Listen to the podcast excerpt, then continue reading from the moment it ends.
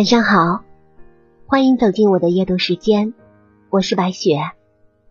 我们今晚和您分享的深度好文：自私的父母培养不出感恩的孩子。培养孩子这条路，就像在漆黑的夜里摸着石头过河。也正是因为如此，每家才有一本难念的经。一个刚出生的孩子，要是运气不好，很可能会摊上一个矛盾不断的家庭。孩子和父母之间就像强扭的瓜，让彼此都精疲力尽。在这种情况下，孩子要如何改善和父母之间的关系，就显得尤为重要。著名的心理学作者米娜布朗，作为美国公认的资深教育学博士。他曾经凭借自己的经验，给无数濒临破碎边缘的家庭提供了帮助。在出版了二十多本书之后，他对父母和子女之间的关系有了新的领悟。他给我们提供了一个思路：即便面对最自私、最自恋的父母，我们依然有办法避免父母的伤害，将注意力收回到自己的身上，建立一个完整的人格。自恋型的父母很可能在无意识中伤害你。曾经有一份调查显示，百分之八十六的受访者认为原生家庭对自己的人生造成了负面影响，还有百分之三十的人谈及原生家庭的第一感受就是冷漠、厌恶，甚至是痛苦。几乎每个人都知道家庭对孩子的重要性。但真正拥有一个幸福家庭的孩子却少之又少。有这么一对父母，他们用电脑和游戏来代替陪伴孩子成长，用金钱和玩具来代替鼓励孩子，用工作的借口来逃避待在家里。孩子从来没有听到父母亲口中说出他们有多爱孩子。如果别人指责这对父母不懂得如何照顾孩子，他们就会反驳说：“他们努力工作，只是为了给孩子一个衣食无忧的未来。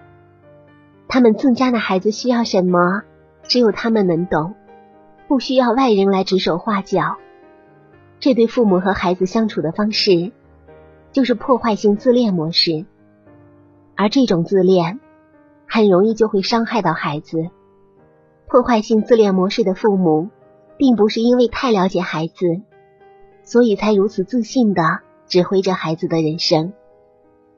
可怕的是，一旦父母长期用这种自恋的态度来对待孩子，孩子和父母最终就会形成轻质化关系。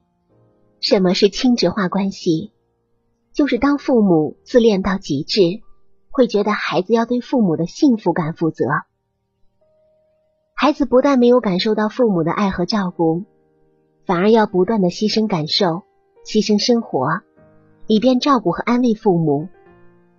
在这种情况下，父母非但没有尽到自己引导孩子的责任，甚至把自己的义务转嫁到孩子的身上。我们经常在微博和朋友圈里看到的逼婚、催婚，就是轻质化关系会导致的典型后果。有些父母以性命相逼，有些父母向孩子下达最后的通牒：不带媳妇就再也别回来了。这些父母有他们的一套逻辑，觉得身为自己的孩子，就必须要为他们年纪渐大的焦虑负责，成立新的家庭，生下孩子，将血统延续下去，是安慰他们年华老去的唯一方法。如果一个孩子长久处在轻质化关系中，受父母的持久负面影响也就越发的严重。孩子总是在照顾别人的感受，而放弃了自己，于是他们也就很容易的被别人的情绪感染，然后沉浸在其中不可自拔。实际上，一个健康的人应该保持一个强壮的、有弹性的心理边界。让你与人感同身受的同时，也不会迷失自己。在这种情况下，我们要打断自恋型父母的伤害，建设更好的自己。有些孩子会想，只要长大后独立生活，远离父母，就可以再也不受他们的困扰。但事实真的是这样吗？其实并不是的。著名的日本导演北野武曾经在酒后骑摩托车出了车祸，头部严重受伤。他年迈的母亲知道后，立刻打来电话。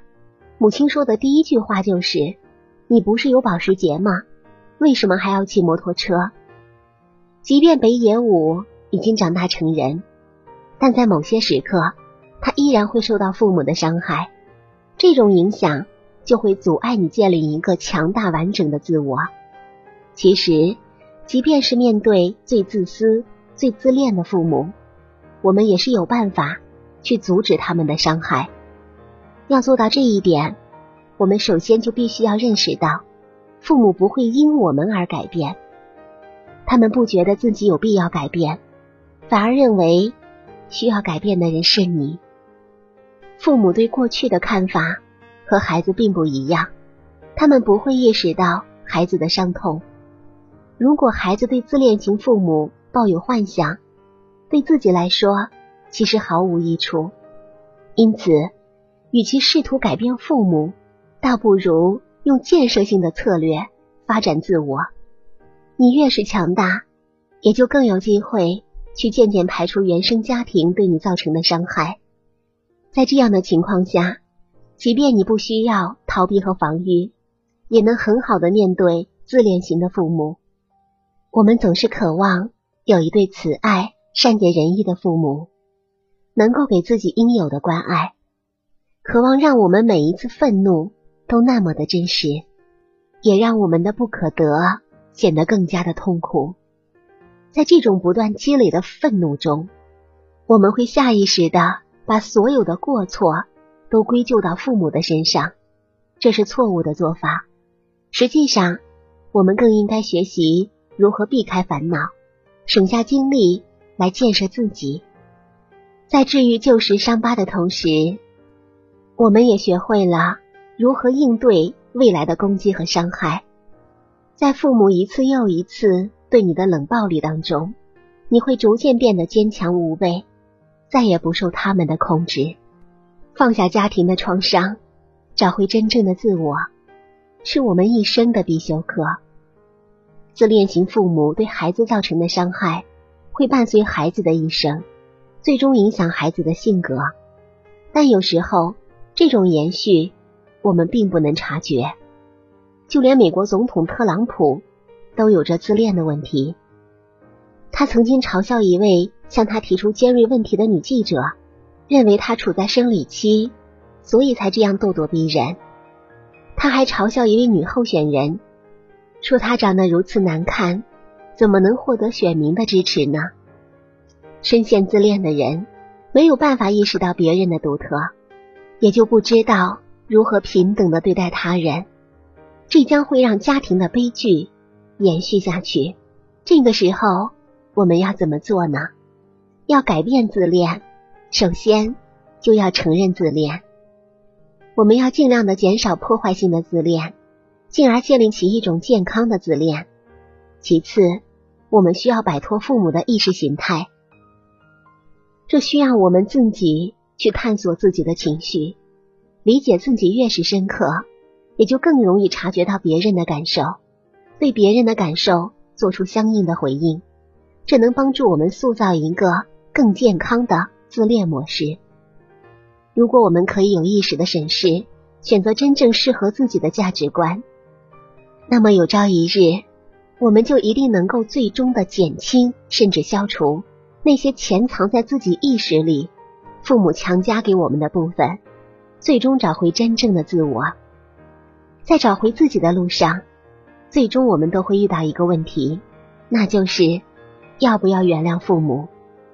在毛姆著名的作品《人性的枷锁》里，小男孩自幼失去双亲，交由叔叔抚养。在叔叔家里，小男孩遭受着被排挤和奚落的生活，这正是毛姆生活的真实写照。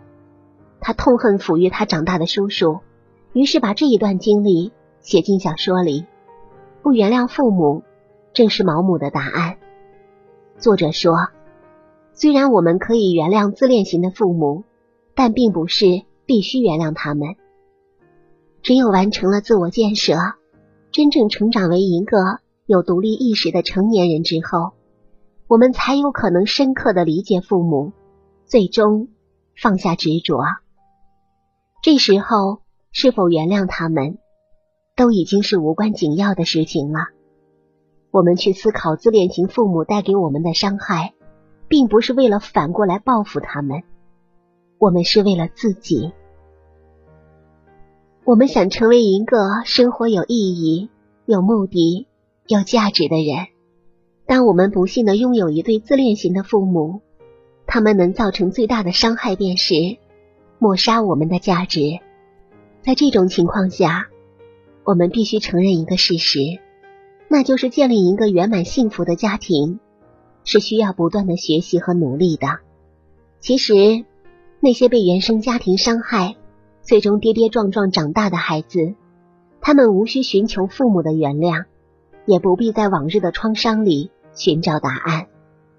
我们没有办法改变父母与我们相处的模式，与其在幻想中苦苦等待一次求和，不如更实际的改变自己。幸运的人用童年治愈一生，不幸的人用一生治愈童年。我们必须明白。受伤并不是我们的错，我们完全有机会学会用更合适的方式和亲人相处，学会与孤独和苦闷告别，学会找到内心广阔的宇宙，从中寻得安宁，重塑全新的自我。感谢您收听本期白雪夜读，祝您一晚好心情，下期节目我们再见。